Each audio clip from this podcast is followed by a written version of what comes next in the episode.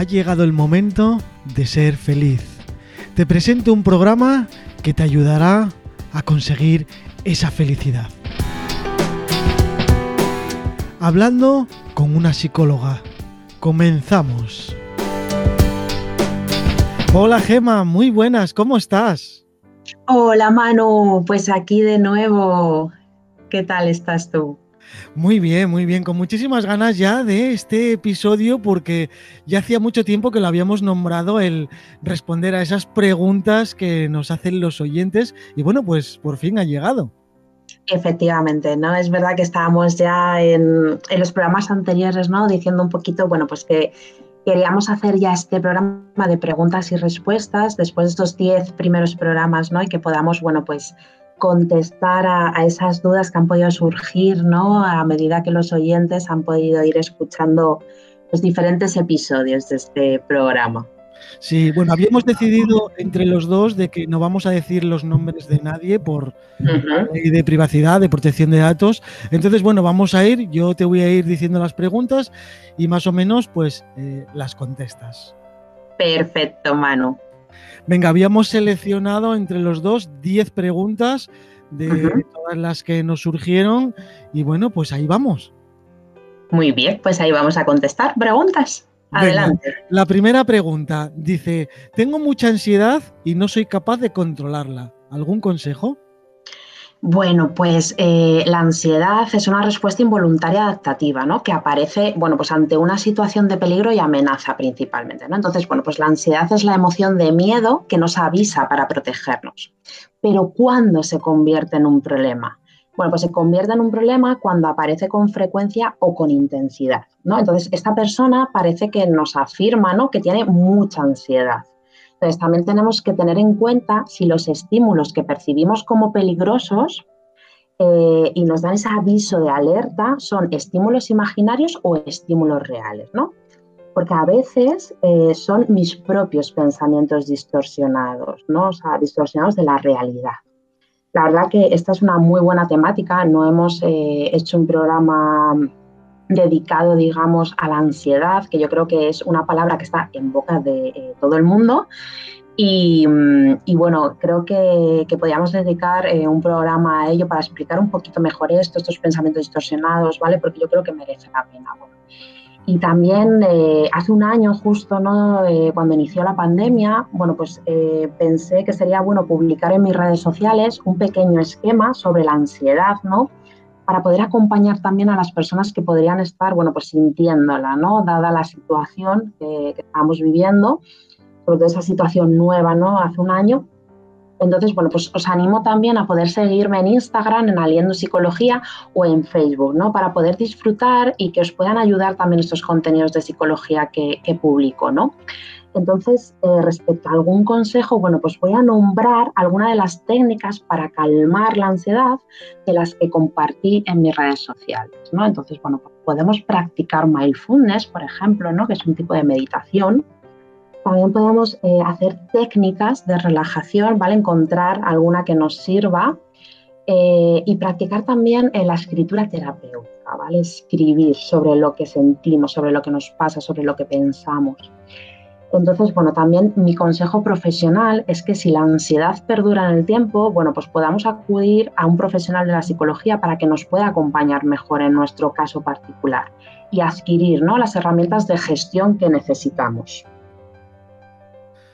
Bueno, también quería recalcar que todas estas preguntas, eh, a ver, las respuestas son muy genéricas porque luego cada persona, cada caso, eh, las circunstancias de cada uno, pues eso habría que mirarlo aparte, ¿no? Estas respuestas, pues bueno, son un poco para guiar sobre qué puedes hacer, pero lo, lo más fácil cuando tienes un problema serio de alguna de las preguntas, pues es acudir a ti, que luego, bueno, al final del programa ya diremos cómo, cómo contactar contigo. Eh, lo de la ansiedad, sí es verdad que es un programa que puede ser muy interesante, ya que nos toca a muchísimos por culpa de, esta pandemia, bueno, y de otras muchas cosas que, vienen a causa de todas estas cosas. Bueno, vamos a por la segunda. Eh, dice así, mi hijo pequeño de cuatro años no quiere ir con nadie nada más que conmigo. ¿Qué puedo hacer para que se despegue de mí un poquito? Hablamos de una mamá, ¿vale? No decimos el nombre, pero en este caso es una mamá. Perfecto. Bueno, pues eh, en este caso parece, ¿no? Por cómo se describe, que puede existir una relación de apego ansioso eh, que yo creo que puede ser del tipo inseguro, ¿no? Como vimos en el quinto programa que hablamos sobre el vínculo afectivo, ¿no? Entonces, eh, como siempre, ¿no? Y como bien decías ahora, Manu, bueno, pues hay que ver el caso en particular y analizar, ¿no? Sobre todo las diferentes situaciones para poder entender el contexto y hacer un buen encuadre, ¿no? Que yo creo que es principal.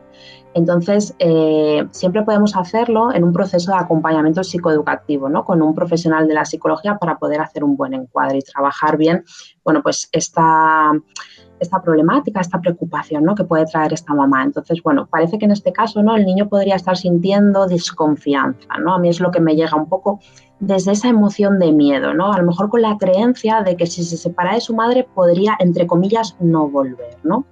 y esto eh, nos puede crear ansiedad, ¿vale? Este niño puede estar sintiendo, bueno, pues un poquito de ansiedad. Entonces, a veces esta creencia puede establecerse en los más pequeños, ¿no? A causas de experiencias pasadas, bueno, pues del tipo, por ejemplo, la madre le lleva a la escuela infantil eh, pues, cuando era más pequeñito, ¿no? Digamos unos cursos atrás, y, a lo mejor se ha dado alguna situación ¿no? repetidamente, espaciadas en el tiempo, pero como que no se despide a lo mejor de forma explícita ¿no? de él. Entonces el niño puede no entender la situación ¿no? de ese momento eh, porque su madre de repente, bueno, pues no estaba y no integra esa información, ¿no? no ha habido una despedida explícita. Entonces, lo cual, digamos que la creencia que adquiere puede ser, si me separo de mi madre, desaparece. Entonces, por eso es importante poder analizar las diferentes situaciones pasadas para trabajar qué tipo de creencias y emociones se han integrado en ese niño de cuatro años y reestructurar su conducta actual donde eh, parece, pues eso, ¿no? Que existe cierta ansiedad de separación con su madre. Yo sí que en la pregunta sí que sí que he visto una preocupación excesiva. Entonces, bueno, yo sí que conozco muchos niños que dependen de sus mamás y que, pero yo creo que es por épocas, ¿no? Porque a veces van con sus mamás, con sus papás, con sus tíos, con su. Entonces, yo creo que debería acudir, eh, aparte de todo lo que tú has dicho, acudir a un profesional para solucionar este caso, ¿no?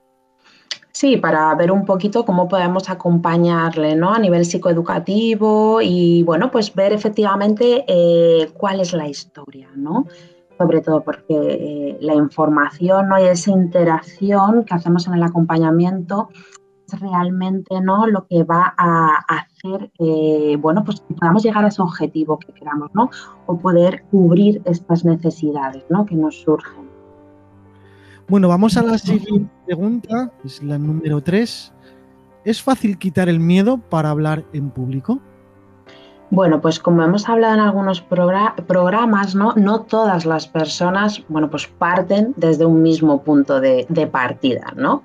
Entonces, cada persona lleva su propio proceso y crecimiento personal. Entonces, eh, es bueno acudir a un profesional de la psicología para que pueda acompañarnos en nuestro objetivo.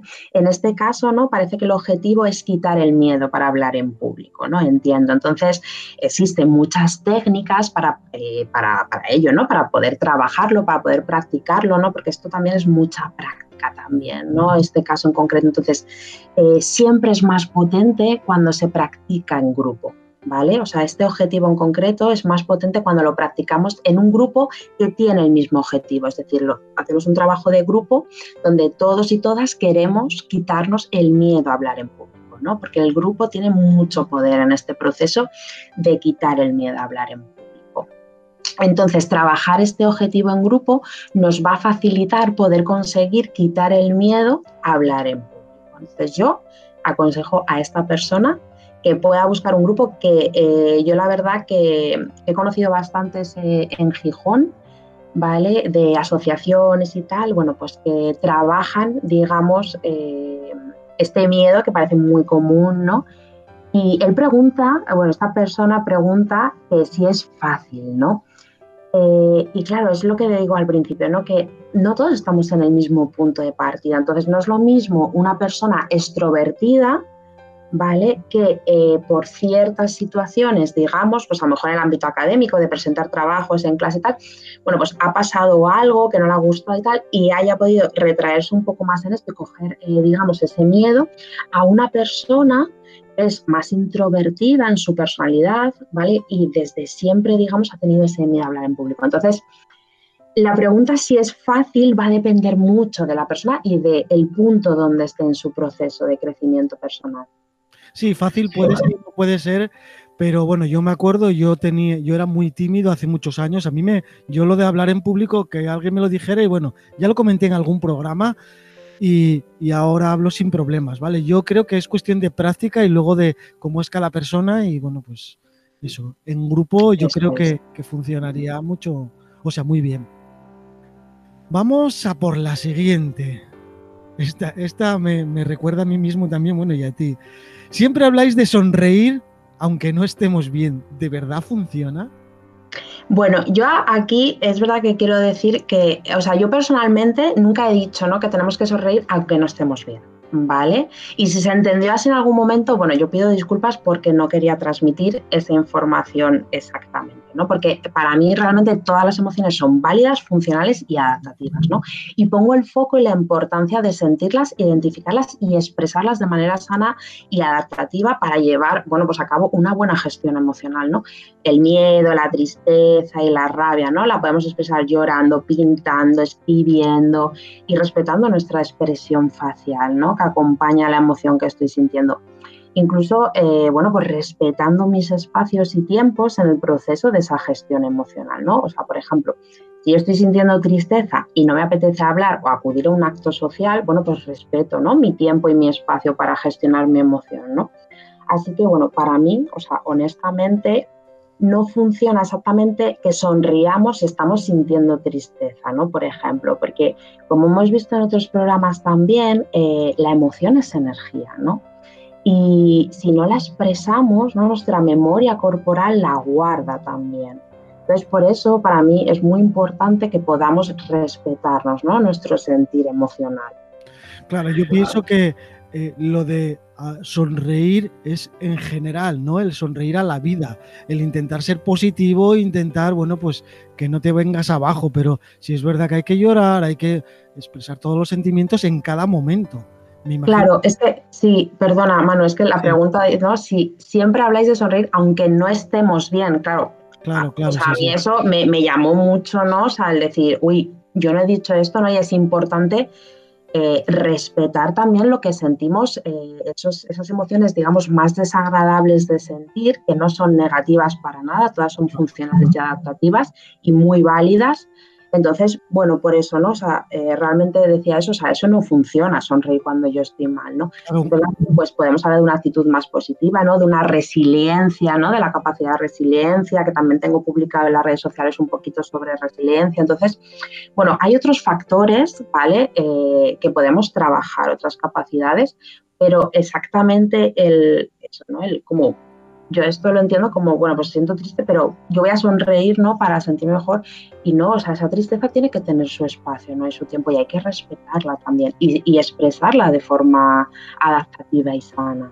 Claro, un ejemplo claro yo lo veo si estamos en un tanatorio porque se nos ha muerto un familiar y evidentemente por muy bien que quieras estar, no es la cuestión no es sonreír, expresar los sentimientos que tengas y ya está. Yo ahí creo que vendría mejor un abrazo y llorar, eso es, ¿no? Tal y como lo, lo sintamos, eso es. Bueno, pues vamos, vamos a la siguiente, que vamos por la quinta. Eso es. Yo practico con mis hijos el acompañamiento respetuoso en casa, pero los profesores y las profesoras de mis hijos no lo practican tanto en el colegio. ¿Cómo puedo explicar a mis hijos que fuera de casa otras personas puede que no les acompañen desde una escucha activa?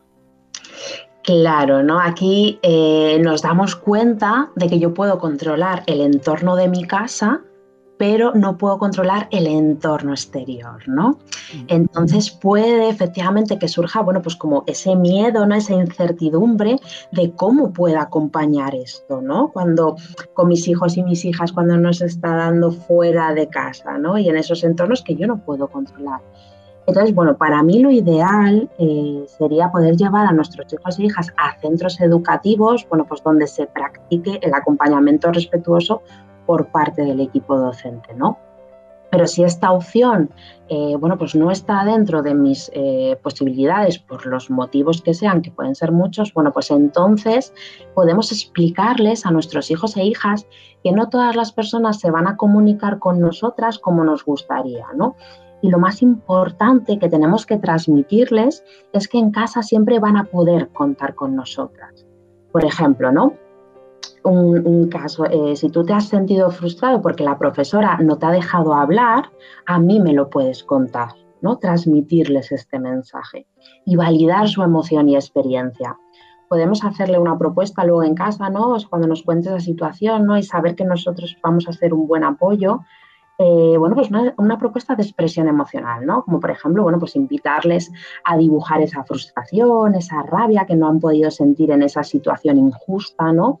en, el centro educativo, bueno, pues para, eh, para ellos donde han adquirido, digamos, han querido explicar algo y no se han sentido escuchados. ¿no? Entonces, bueno, pues eso eh, les puede generar esa frustración, esa emoción de rabia y podemos, digamos, transmitirles ese mensaje que en casa podemos acompañarles, ¿no? Y que pueden contarnos y en casa van a encontrar esa escucha activa, ¿no? Y podemos desde ahí acompañarles a ello.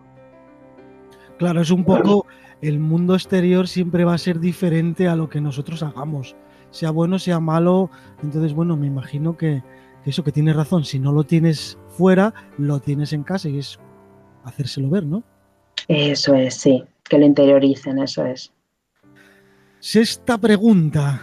Desde que tenemos la pandemia, me he aficionado mucho al Facebook y juegos con el móvil. Me dicen que es muy malo. ¿hasta qué punto es perjudicial? Bueno, en mi opinión profesional, una actividad comienza a ser perjudicial, ¿no? Eh, bueno, pues cuando abandonamos las otras áreas de nuestra vida por realizar esta actividad, ¿vale? Por ejemplo, eh, dejo abandonada mi área social, es decir, de salir con mi círculo social, porque me quedo en casa utilizando las redes sociales y jugando con el móvil. O dejo de ir a trabajar en el área laboral, ¿no? Por ese mismo motivo o dejo de hacer eh, cualquier otra actividad de ocio que hacía antes por quedarme en casa con las redes sociales, usando dispositivos móviles y tal, ¿no? Entonces, hay que ver y reflexionar dónde está el uso y dónde está el abuso. Porque eh, podemos llegar, mm, si vemos hacemos esa reflexión, ¿no? Pues, bueno, y vemos que a lo mejor eh, estamos haciendo más un abuso que un uso, podemos llegar efectivamente a un acuerdo con nosotras mismas para hacer un uso del consumo de redes sociales y juegos acordando un tiempo diario, por ejemplo, ¿no? con nosotras mismas. Y la verdad que este tema es muy interesante, Manu, y yo creo que podríamos dedicarle también un programa ¿no? para comentarlo también con más tiempo, porque bueno, es verdad que se está dando un cierto abuso desde mi punto de vista de las redes sociales, de juegos con dispositivos móviles y bueno, un poquito esta temática para encuadrar mejor, eh, bueno, pues digamos, este uso o abuso, ¿no? Y la verdad que yo creo que sería interesante, ya que hay, nunca hemos hablado de ello y se están formulando estas preguntas, bueno, pues poder aportar también un programa con un episodio, ¿no? Con esta temática. Sí, porque además, eh, aparte de ser interesante, a mí sí me lo parece, los móviles de hoy en día, la mayoría de ellos traen opciones para poder calcular el tiempo que estás en las redes sociales, incluso poder decir, bueno, quiero estar en Instagram dos horas, en Facebook media hora y no te, el móvil no te permitiría estar más. Entonces, cuando realmente los grandes como Google o Apple hacen estas cosas, es que sí que hay un problema. Con, con, los móviles. Bueno, con los móviles o dispositivos o televisión, yo me imagino que todos estos artefactos electrónicos. Sí que, es un tema muy interesante. Séptima pregunta. ¿Cómo puedo acompañar a mis hijos para que sean escuchados por los otros y se les tenga en cuenta y puedan expresar su opinión? Bueno, pues eh, yo creo que aquí la palabra clave, ¿no? Digamos que estamos buscando es la asertividad, ¿no?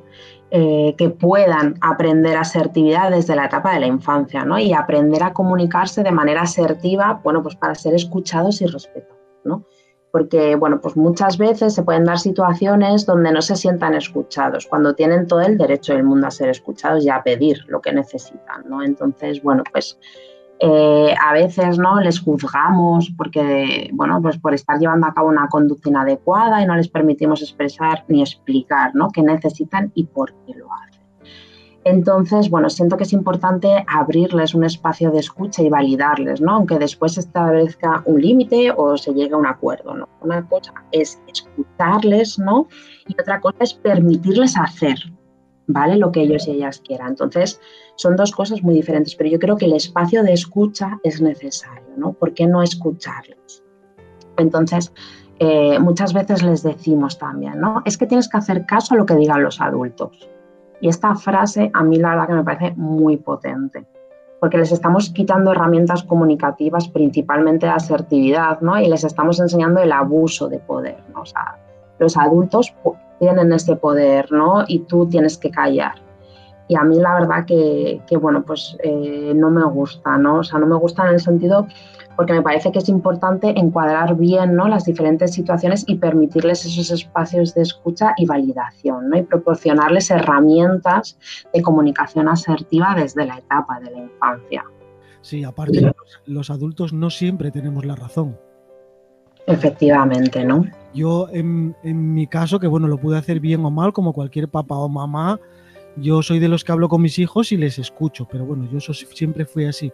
Y muchas veces de intentar yo poner unas normas, pero después de escucharlos, eh, he cambiado la forma de pensar o de hacer después, porque, bueno, a veces ellos también tienen algún tipo de razón o, oye, hay que escucharlos, no solo a los hijos, sino a todos, que deberíamos escucharnos entre todos y luego, pues eso, lo que tú dices, hay unas normas, pones un listón y hasta aquí llegas, pero que, bueno, que, Escuchar es... Abrir esos espacios, sí, de escucha, ¿no? Y validación. Que quizás es lo que falta en este mundo, en esta sociedad, el pararte un poquito, respirar y escuchar a quien tengas delante. Quizás yo creo que eso es algo que nos falta y que luego nos hace que vayamos como animales después a pelear y a hacer cosas que, que no, por no haber escuchado, vamos.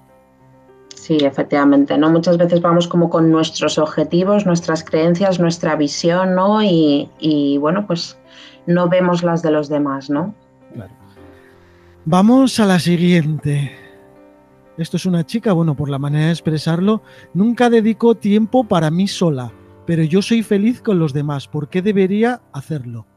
Ahí sí que recuerdo de haber dicho eh, de que debemos dedicar un tiempecito para nosotros mismos. Sí, o sea, yo esta pregunta, o sea, entiendo que esta persona se refiere a que por qué eh, debería pasar tiempo sola, ¿no? Sí, sí yo creo que ella debió entender sola ella. Claro, vale, bueno. Eh, también hemos comentado en otros programas ¿no? que si nos sentimos bien ¿no? y no sentimos ninguna necesidad de hacer algo, ¿por qué preocuparnos, no? O buscar un problema donde parece que no lo hay, ¿no? Que muchas veces, porque por eso, ¿no? O sea, eh, escuchamos algo o la gente puede comentar algunas cosas que identificamos que no están en nuestra vida o que nunca lo hemos hecho, ¿no? O nos identificamos con algo eh, como que pasa algo en nosotros, ¿no? Si, si no hacemos eso, ¿no? O tal de lo que escuchamos. Entonces, bueno, pues es verdad que existen también diferentes tipos de personalidad y una de ellas, que a mí es un poco a lo que me, resuena esta pregunta, ¿no? Eh, se caracteriza, digamos, por ser personas muy sociales, ¿vale? Y que una de las cosas que más disfrutan estas personas con este tipo de personalidad es estar en relación con el otro, ¿no? Entonces, eh, bueno, pues si está bien para ti, ¿no? Para esta persona que nos pregunta, bueno, pues disfrútalo, ¿no? Cuando, cuando no es una necesidad ¿no? que encontramos, sino que ella dice ¿no? Que, está bien, ¿no? ¿Por qué debería hacerlo? Bueno, pues si no te surge, si simplemente viene del exterior y no viene del interior, bueno, pues estate como estás, ¿no? Si está todo bien, ¿por qué buscarle algo, ¿no? El, el problema o, no. Bueno, pues un poco eso, ¿no? Yo, yo la diría que disfrutase, si ella está bien. Sí, qué alegría más envidiable el poder decir, oye, que yo estoy muy bien con la gente porque tengo que estar solo o sola, ¿no? Claro. Sí que es que, bueno, todos lo hacemos, porque yo sí soy una persona que me gustan mis momentos solos, pero me gustan mis momentos con mis amigos o con mis amigas o con quien te apetezca en ese momento, ¿no? Que, que desconectes de tu mundo laboral o de, yo qué sé, del día a día. Entonces, no es. no es yo, bueno, solo a veces, no sé, hay momentos, pero yo prefiero estar eh, con un amigo o una amiga que no solito, la verdad. Sí. Bueno, vamos por la número 9, que dice así.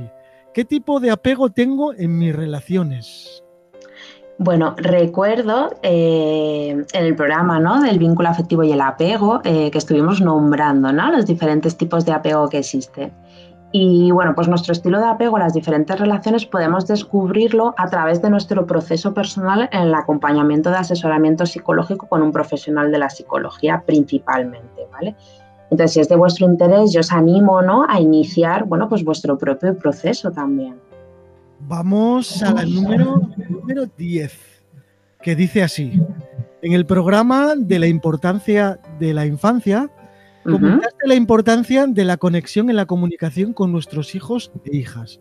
Y percibo que antes tenía más conexión con mi hijo, pero ahora que cumplió siete años, siento que cuando le hablo está más distraído. ¿Por qué puede pasar esto?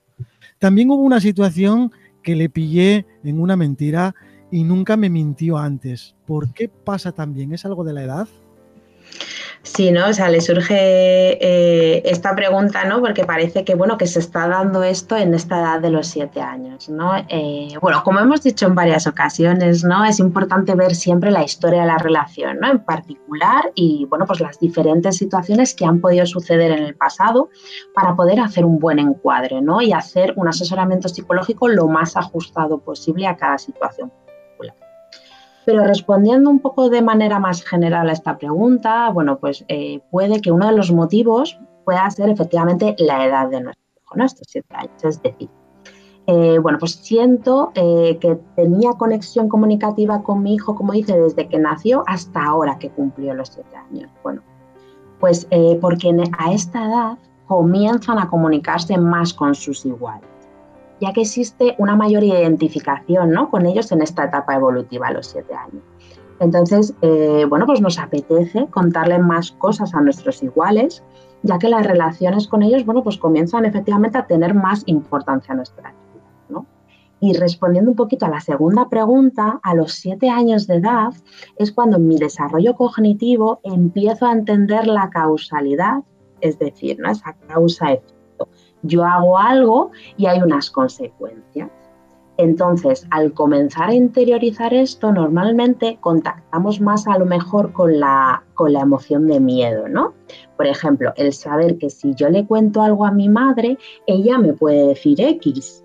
Por eso puede ¿no? que decidan entonces esconder información o mentir sobre algo que ha podido pasar. Claro, bueno, yo eso lo veo positivo. No sé si es positivo o no, pero que tú escondas cosas por las consecuencias a esa edad, mm, yo creo que es normal, ¿no? Sí, es un poco eso, ¿no? Porque eh, ellos y ellas ya entienden, ¿no? Que si yo hago algo, ¿no? Ah, puede haber unas consecuencias, ¿no? Ya sé lo que puede venir, va a haber un efecto, ¿no? Entonces, bueno, pues efectivamente poder también acompañar eso, ¿no? El decir, ver qué emoción, ¿no? Si es la emoción de miedo o es otra emoción, ¿no? Ver qué puede haber ahí, ¿no? Y también trabajarlo y acompañarlo, ¿no? Porque mm, tampoco podemos permitirnos que empiece a mentir, a mentir, a mentir, o sea, eh, digamos, vamos a acompañar todo ese proceso que se está empezando a dar, ¿no? De manera respetuosa, preguntando, validando, escuchándoles, ¿no? Un poquito todo esto que, que comentábamos. Bueno, pues nada, hemos terminado con estas 10 preguntas que hemos seleccionado. Recuerdo lo que dije al principio del programa, que bueno, esto es una respuesta un poco genérica para guiar a quien haya preguntado sobre qué camino tiene que tomar. Pero todas estas respuestas siempre deben ser personalizadas eh, a través de un profesional. En nuestro caso, es Gema Ortiz y nos va a contar un poquito cómo nos podemos poner en contacto con ella para quien quiera resolver esta duda personalizada, pues se lo haga a ella, ella misma. Sí, eh, bueno, está la página web aliendu.com, donde la zona de contacto podéis escribirme allí y también podéis encontrarme en redes sociales, en Instagram, Aliendo Psicología y en Facebook y podéis también disfrutar y, ver que os sirva y os pueda acompañar el contenido ya publicado. Y bueno, y aquí estoy para lo que necesitéis. Sí, como siempre, en la información de este capítulo, que luego se publica en diferido, eh, aparecerán todos esos datos y cómo ponerse en contacto con ella. Y si hay algún artículo que habla sobre lo que decimos en el programa, también pondremos el enlace. Y bueno, si queréis que hayan más programas como este de preguntas y respuestas, pues no hace falta que digamos que podéis en cualquier momento pues hacer la pregunta que queráis, nosotros las vamos guardando y bueno, pues después de otros 10 capítulos o después de depende de las preguntas que haya, pues hacemos otro especial como este. Eso es, ¿no? Porque estas preguntas, bueno, eh, las hemos ido guardando, digamos, ¿no? A través de todos estos programas. O sea que todo va a depender de lo que preguntéis, de cuántos preguntéis para poder ¿no? ir seleccionando también y poder eh, contestar las máximas posibles en un programa como este. Claro, así hacemos mucho más fácil eh, las cosas. Y como veis, simplemente hacéis la pregunta, no vamos a poner el nombre, va a ser totalmente anónimo y nada, la respuesta, pues ahí, ahí están las respuestas. Eso es. Bueno, pues nada, Gema, nos vamos a despedir de este capítulo. La verdad que me ha gustado mucho, ha sido una conversación muy agradable y seguro que hemos respondido a, a las dudas que tenían nuestros oyentes. Bueno, me alegro mucho de poder acompañar vuestras dudas y lo que necesitéis y espero poder hacer otro programa con vuestras preguntas respondiéndolas. Muchas gracias, Manu. Bueno, muchísimas gracias a ti y muchísimas gracias a todos esos oyentes que han preguntado. Los que no se han atrevido también, muchísimas gracias y gracias por escucharnos. Un saludo y hasta la próxima. Un abrazo.